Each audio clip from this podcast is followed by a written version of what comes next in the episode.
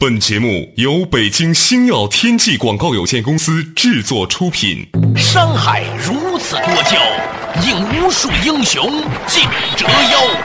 数风流人物，还看我是梁冬。大家好，我是吴伯凡。两个男人孕育五年，梁冬、吴伯凡帮你做着打通经济生活任督二脉，东吴相对论。好戏马上开场。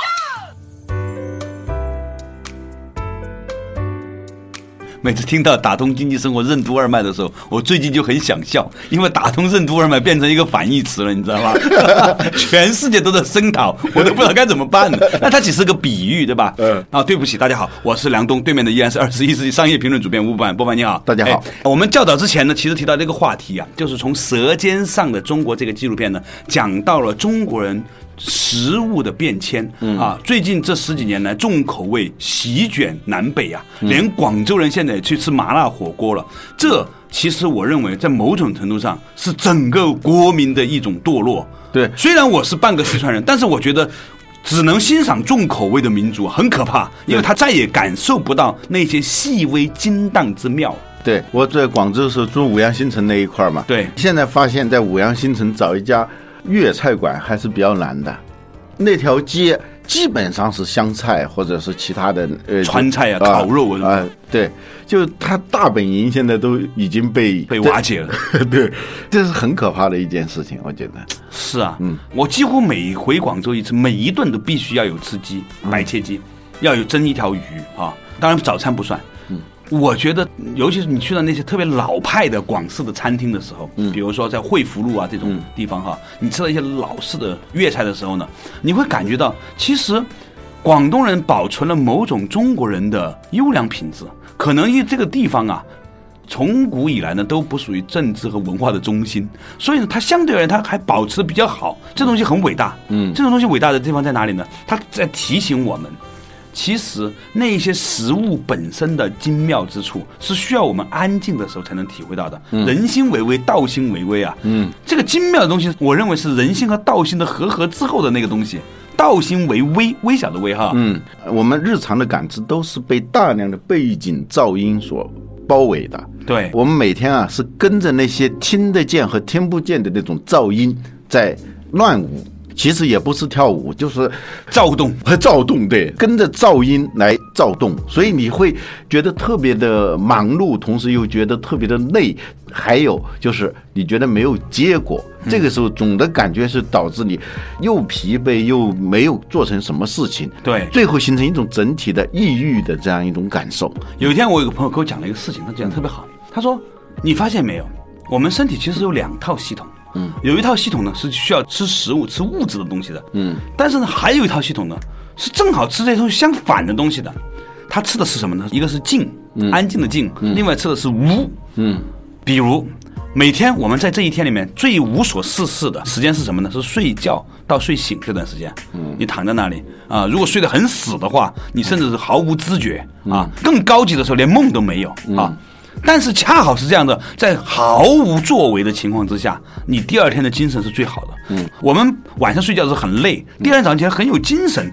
它是如何加进去的呢？显然，睡觉不是把车开进停车场，而是把车开进了加油站，加了什么东西？他在那儿补充一种隐性的、必不可少的能量。对呀，而这种能量的获得是靠你不动带来的。这种亚健康就是慢性疲劳综合症，其实都是因为你补充的暗能量嗯太少了，包括你睡觉的时候，你还在消耗能量，而没有补充那种真正的能量。对，我也有一个老师，他曾经跟我说过，他说你们太累了，白天要做事，晚上还要做梦，嗯，充满同情。想想也是，就是如果今天晚上你能做一个无梦之觉，第二天那一定会觉得世界的每一个人都是善良的，都是可爱的，阳光如此明媚，连阴雨的天气都带着那么多的小清新哈。嗯。啊，就是那个梭罗所描述的这种，就是感觉到你吸入的空气都让你陶醉。嗯，当你起来的时候，发现这种天气啊，好到太盛大了，觉得这是一种奢侈，好像是为一个盛大节日而准备的，怎么就是这么平常的一天？事实上就是，如果你真的是心情好了，你的能量充足了，你看外面的这个天气环境，你都是很清新的这样一种感觉。对呀、所以崔健曾经有首歌嘛，说我们的病就是没感觉嘛，嗯，没感觉就要用强刺激才能有一点点感觉嘛，嗯，现在的人呢，刺激越强，那么他的感觉就越弱，就需要更强的刺激才能有点感觉。对，这就让我想起在《论语》里头，孔夫子说的“闻韶乐”，韶山的韶，韶乐就是很纯正的一种音乐，啊听了以后是三月不知肉味。你再分析一下他说的什么意思啊？就当一个内在的感觉极其强烈的时候，外在的感觉它就会变得很平淡，甚至是。视而不见，充耳不闻。嗯啊，你你一直沉浸在那样一种内在的喜悦，对，这说起来很幼稚，有点可笑。我在上大学的时候，第一次看那个《魂断蓝桥》，看完以后就当然很纯真年代看那种电影啊，《魂断蓝桥》这个翻译啊，都是只有那个时候才能翻译出这样一个名称来。嗯，它叫滑铁卢桥。嗯，它翻成混蛋南桥，南桥是中国古代就有的，嗯，就是情人相会的那南桥，混蛋南桥，意义非常的准确，而且很多人没有注意到它是个音译，哦，我一直以为魂断蓝桥，其实魂断蓝就跟滑铁卢有，呃对。哇，这么高级哦，对对，哦，它是个音译哦，嗯，当时看了那个电影以后，我现在还记得那种感受，好几天不愿意跟别人说话，就是觉得你们在谈这些东西很琐屑，啊，一包子、肉龙那么好吃，太低级趣味。对，就刚才说的这个“三月不知肉味”啊，他的意思就是这样的。就你各种各样的负面情绪吧，抱怨呐、嫉妒啊、怨恨啊等等这些东西，是因为你一直是在被外在的噪音所引动下的一种躁动。呃，有些事情并不一定是那么可怕的事情，或者这个事情本来不应该让你那么生气的，但是由于你本身你是受这个噪音在牵引嘛，所以你的反应会特别强烈。嗯啊，就别人会觉得你就莫名其妙，原因就是你没有内在的一种很隐秘又很深沉又很强烈的那种旋律所引导啊。我们现在的普遍的亚健康状态跟这个东西有关。嗯，说到这个地方，我让我想起了前段时间有人在讲到关于宋明理学哈。我们现在讲宋明理学呢，就是纯天理灭人欲，好像就是完全是被批判的。其实是因为大部分人不知道宋明理学到底是干什么的。嗯，宋明理学那些大儒们哈，嗯其实他们在那个时候把儒释道三家都整合的比较好的了。嗯，那个时候的大儒也讲禅定啊。啊，说明理学它是对传统儒家的升华嘛，嗯。啊，所以国外的研究者把它叫新儒家嘛，嗯他把道家的和佛教的东西都吸收进来，其中一个很重要的表现就是对静坐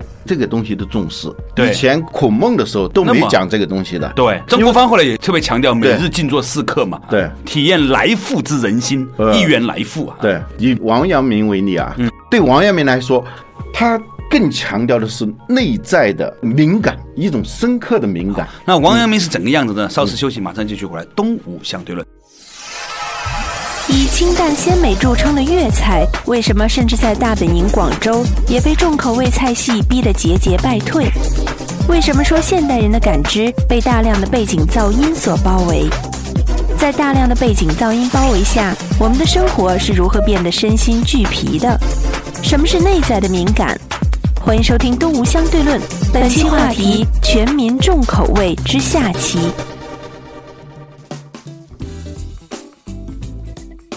作者打通经济生活任督二脉，大家好，欢迎继续来到东吴相对论，我是梁东，对面的依然是二十一世纪商业评论主编吴伯凡。吴伯凡，刚才我们讲到一个话题啊，就是从人的内在的敏感性讲到了王阳明的这个心学。嗯，他这个让心如何才能敏感？嗯，这个敏感不是你像生活当中有很多很敏感的人，嗯啊，我有一天跟一个医生聊这个关于抑郁症的问题啊，他说。判定一个人得没得抑郁症，有一个很明显的一个特征，嗯，就比如说我和你在这个屋子里头聊天，突然那个人进来，嗯，一进来我们聊天就会被打断了嘛，对，但是他马上就会产生一种反应，嗯，我们两个人在说他，这是抑郁症的一个很重要的一个表现。王阳明所说的敏感是不是这种敏感？不是，嗯，恰恰是我们对表层的这种过度的那种敏感，而导致我们对内内在的敏感那那种不敏感啊。所以王阳明他既是一个学者，同时他又是一个军事家，嗯，他没打过败仗的，嗯，他对那种战局判断让很多人觉得不可思议。原因就是他发展了一种内在的敏感，就是说他的整个的感觉不是被外在的那种杂乱的噪音式的信息所牵缠的时候，他内在的感觉就会敏感起来。敏感到什么程度呢？有一天他和几个学生在山上在赏花，在讲道，突然他停下来说：“山下现在有两个人来找我的。”具体是谁我不知道，学生觉得很突兀嘛，但是老师既然说了，他们就下山。果然是有两个人来找他的。他在作战的时候，经常有这样一种敏感。嗯，前两天我跟广东的有一个企业家谈到他对市场的判断，他说他用人的标准跟别人不太一样。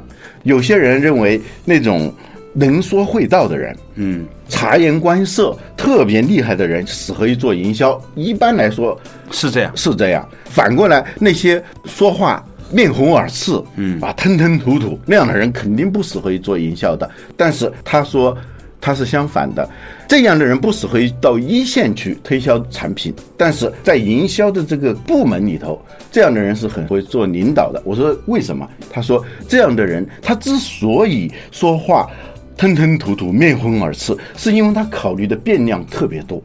而普通的嘴都跟不上脑子的运算。对普通的人呢，对事物的感知啊，它都是直线的，对是简洁明快的。所以呢，顺理成章的、头头是道的那种思维方法，往往会忽略大量的隐性的信息，最后对市场的判断往往是错的。而这些人呢，由于别人感知到的是四五个要素，他感知到的可能是四五十个要素，所以他们就会产生一种对视觉的一种直觉判断。因为他自己是这样的，所以他就用这样的人。结果这四五年来，真的是一个一个的销售奇迹创造出来。举个例子，很典型的，他说明年在一季度，我们的销售量将会出现一个大的滑坡。下面的人完全觉得他是不可思议的。呃，嗯我们历年来的销售数字都摆在这儿，而且看往年的一季度，往往是上升的。对这都怎么会突然下降？他说：“我不能够明确的告诉你们为什么，肯定是这样，我感觉就是这样的。”果然，今年一季度产生了一个大的一个下滑，但是呢，他又安慰下面的人说，其实到第二季度的时候会上来，我们要提前做哪些预防措施啊？现在到第二季度，果然一个明显的上升。你说这些东西是凭的是一种不是逻辑来的。它不是逻辑。所以王阳明他在打仗的时候，为什么能够对大量隐形信息有一种敏感？他能做出别人觉得是一种不可思议的、是违背常理的这种决策。但是最后证明他是对的，是因为他对大量隐形信息的这种感知，对微信息和浅信息的这种把握。嗯，呃，一个道理啊，如果能够用几句话说出来啊，那是比较线性、比较简单的。但是呢，通常在许多事物的判断上呢，是多层多维运算的。嗯，所以有些时候我们为了把这个说出来，就会过度的依赖说出来的逻辑。嗯，然后呢，逻辑越讲呢，就越自圆其说的时候呢，它其实离这个事物的本然就越远了。嗯，所以禅宗为什么叫破除言语啊？嗯因为语一说便错。嗯，是因为这个世界本然是全息全然的。嗯，我们用语言去讲它的时候，就已经把这个事情带到沟里去了。嗯，那我觉得一个修心的人，嗯，他其实就是在努力的塞其门闭其对呀，啊，把自己的这个嘴巴这个门关上之后呢，提高自己内在的运算数量。嗯它可以多线程的运算，对一个复杂事情呢，经过非语言、非逻辑的超物质运算之后呢，得出了一些结论。这就是为什么那些人说我没有办法告诉你的原因，因为我要把这个道理讲给你听的话是很复杂，很没有办法用一两句话讲出来。我们以前讲到那个福尔摩斯那个例子啊，福尔摩斯他第一次看到华生的时候说：“你刚从阿富汗回来吧？”让华生觉得不可思议嘛。对，后来华生就问他：“你为什么一看见我就知道我是从阿富汗回来的？”福尔摩斯用了很长一段话才跟他讲清楚：“我从你的肤色、你的手上有一个什么什么样伤痕，然后整个你的身体状况，他一眼就能判断他是从阿富汗回来的。”就福尔摩斯还是说他的逻辑思维很强，他能够表达出来，还很多人他是没法表达出来，他是在瞬间各种信息的一下子聚合以后，他产生了一个判断。嗯，所以我们说在决策当中要如何形成一个相对完满的决策，它一定是在所有的意识层面之下对大量的潜意识的运算。要非常的活跃才可能，而我们对新感知外界和他自身的运算能力的关注和培育是非常重要的。我们常常是只关注九分之一、九分之八的那个潜意识的东西，没有大象无形，大音希声啊！嗯，我以前不太理解这句话，后来才知道呢。所谓的大象无形，这是我们看见的光谱。嗯四川黄金青蓝紫呢，是在整个世界里面的很小的一部分，大部分嗯都是你看不见的，在你的意识雷达和你的视觉光谱之外的部分。大音希声也是如此。嗯，所以呢，当我们能够理解这一点的时候呢，就会产生一种宽容的心态。嗯，我们讲的那个何事惊慌，你也可以说何事愤怒。何事抱怨，你惊慌也好，你愤怒也好，你抱怨也好，你往往是针对现在出现的某一个状况，嗯，某一个现象产生了一个直接的反应，嗯但是这个现象背后，它有没有深意，有没有你对所有这些信息的感知？你发现有很多的好事，它是伪装成坏事来的，嗯，让你很多的坏叔叔也是伪装成好叔叔来的，各位女士也千万要记住。嗯，所以，当你对信息产生一个全面的把握的时候，你的第一反应往往是错的。对，嗯，我现在越来越理解了，就是当我们能理解说任何一个事情在它的之外都还有很多很深意的时候呢，你就不会对一个好事觉得它特别好，觉得一个坏事特别坏。嗯这个时候我们再来看《岳阳楼记》，是吧？不以物喜，不以己悲。嗯从另外一个角度来讲，就是塞翁失马焉知非福。这些话背后都是一样的东西。当我们这样的时候呢，你就频率比较宽了，所以才不增不减，不垢不净啊。嗯，没有无善无恶的原因就在于它就是这么个事儿，好和坏看你拿什么尺子去量而已。所以这个心啊，就是说心经之心啊，它不是让我们保持一个简单的迟钝，完全不去感受外界，不是这样的是一。种敏感的迟钝。对对，它其实是一种敏感，色和空啊，它这两个是连在一起的。所以关于心的最好的比喻就是镜子。嗯，镜子一方面是极度敏感的，只要你出现一个色啊，出现一个形象，它能够完整的啊非常逼真的反映出来。但是这些东西是不可能在里头留下痕迹的。嗯这个东西叫万色一来是什么色，它呈现什么色，但是色一走，它是一空如故，心中无助啊。啊，对，它不注于心，所以它既敏感又迟钝，这就是静止的那样一种状态。嗯，既告诉了你一切，又保持了沉默，是吧？好了，稍事休息，马上继续回来。东吴相对论。为什么说舌尖上有两个中国，一个有味，一个有害？大家为什么会对食品安全丑闻变得越来越漠然？为什么大家对新闻的消费也会越来越重口味？全民重口味为什么会阻碍事物向良性发展？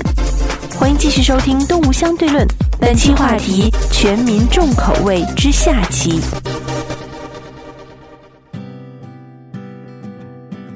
作者打通经济生活任督二脉，大家好，欢迎继续回来《动物相对论》。我们今天的话题呢，其实是从较早之前的这个《舌尖上的中国》纪录片延展开来啊啊，这个纪录片呢，告诉了我们，实际上中国人的味道还是很丰富的，只不过大概有两三年以来呢，我们接受到的关于食物的信息，都是食物的安全信息啊，把中国人拍扁了之后，都是一张一张的化学元素周期表，所以呢，令到我们。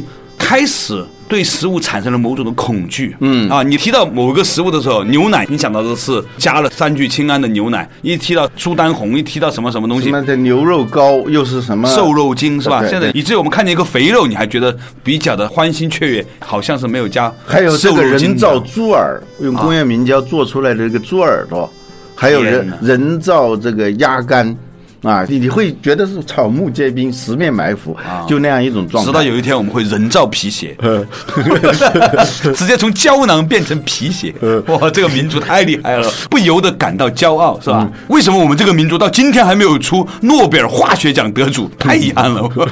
所以这就说了另外一个话题，就舌尖上的两个中国啊啊！一方面，中国人对美食的那种追求、这种向往、那种创造力啊，都是很厉害的啊。另一方面呢，我们另外一种创造力也非常的厉害啊，非常具有创新性。这个创新性是一种非常有破坏性的创新性，最后它直接导致的是对底线的摧毁。我们说《舌尖上的中国》是两个中国，一个是对尽善尽美的这个味觉的追求，嗯，另一方面那种创造力啊，就另外一种厨师啊。我们现在说两种厨师、啊，学化工出身的厨师是吧？啊，他们能够把一些本来也无善无恶的化学的研究成果，变成一种他们牟利的手段，最终呢，变成一种非常邪恶的。对人的生命、对人的健康的极度摧残的这样一种状态，应该拍一个另外一个纪录片《嗯舌尖上的另一个中国》。实际上，最近火的啊，一个是《舌尖上的中国》这个纪录片，另外有一个网站叫“自出窗外”，对。它的访问量之高，几次都使它这个服务器瘫痪。